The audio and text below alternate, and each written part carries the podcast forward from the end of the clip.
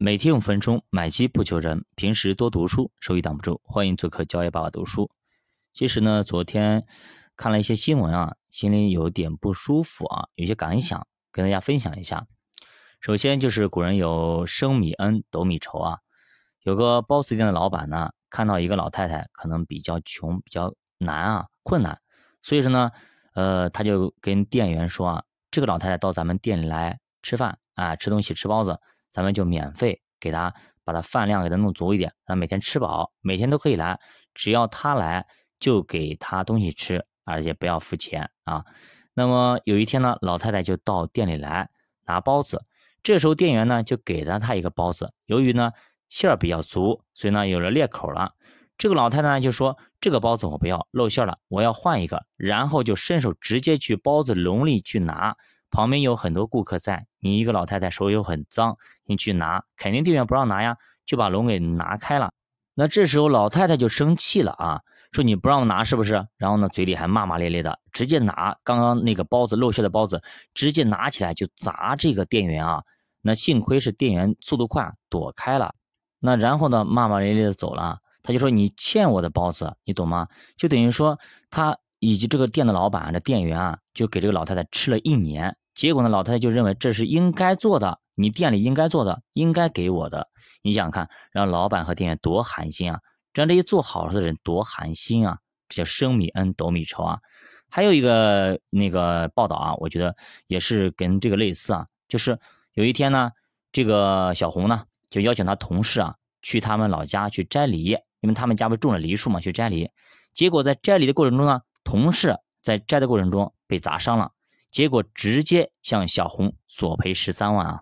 什么概念？你想，本来好心好意让同事去他们家玩去摘梨，结果造成这样的一个情况，所以以后小红还敢邀请同事和朋友到他们家摘梨吗？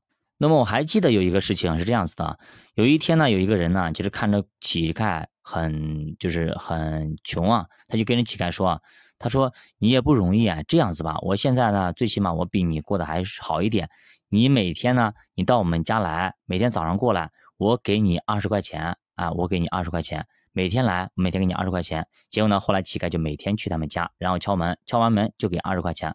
后来呢，这个小伙子，由于他可能要谈恋爱了啊，所以呢，你经济呢可能也比较的困难。”所以，所以说呢，那天呢就给了他十块钱。他说：“现在我谈恋爱了，不好意思啊，可能有点困难，我给你十块钱啊。”直接呢，乞丐当场大骂，直接就抽了一下这个小伙子。他说：“啪，打过去了，一耳光打过去，然后直接竟然说说你竟然拿我的钱去养女人，你什么意思呀？你把我的钱还我！你看到没有啊？确实非常的让人寒心啊。还有一个是那个感动中国的人物叫丛飞，可能很多人忘记了。”我在高中的时候呢，专门还写作文写过他啊，他帮助了很多很多的穷人啊。那么后来呢，不管是去到他们，他好像在深圳还是广东，我忘记了啊。只要到那里人都会去找他，给他打电话，他都会去帮。那我记得啊，他们家其实很小，好像一居室，但是很多人呢都不愿意自己去找地方住，直接住他们家，就在他们家打地铺啊，睡的全是人啊。黑压压全是人，你想看这些人太没良心了。他老婆还在房间里呢，就全部把他们家给霸占了，对吧？动不动都给他借钱，借几万、几千、几万，甚至几十万，有些还借房子首付的。一个从飞，他身体还有病，还要演出，还要给这些人，就说他太心眼太好了。是有的时候他老婆也看不懂。刚开始他老婆是因为他太有爱心了，所以跟他在一起，在一起之后发现丛飞确实心地太好了，只要有人。跟他借什么东西，他就会借给。只要有人说没地方住了，很可怜，他就把他们领到他们家里去住。就是他们家住满了这样外地过来的人。但是呢，后来丛飞因为疾病去世了。但是他去世的时候，那些他曾经帮过的人，没有一个站出来去悼念啊，去关心。你想看，让人多么的寒心，凉了多少人的心呢？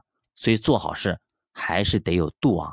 有些人值得你去帮助。有些人不值得你去帮他，你如果去帮他，甚至他还会咬你一口。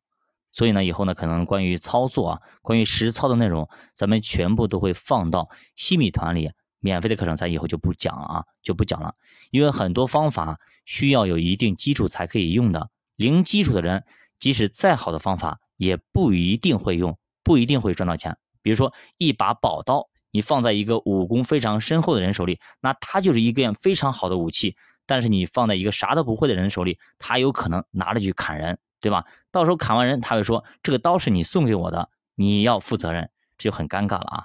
那么即使我们告诉他的方法，他这次赚钱了，下一次行情就不一样了，有可能他赚不到钱还赔钱。他赚钱了，他不会夸你，但是赔钱了，他绝对会骂你，会找你毛病，会投诉你等等。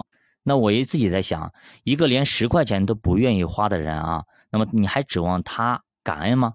他会愿意去买书吗？会愿意买课吗？会愿意花精力在学习上吗？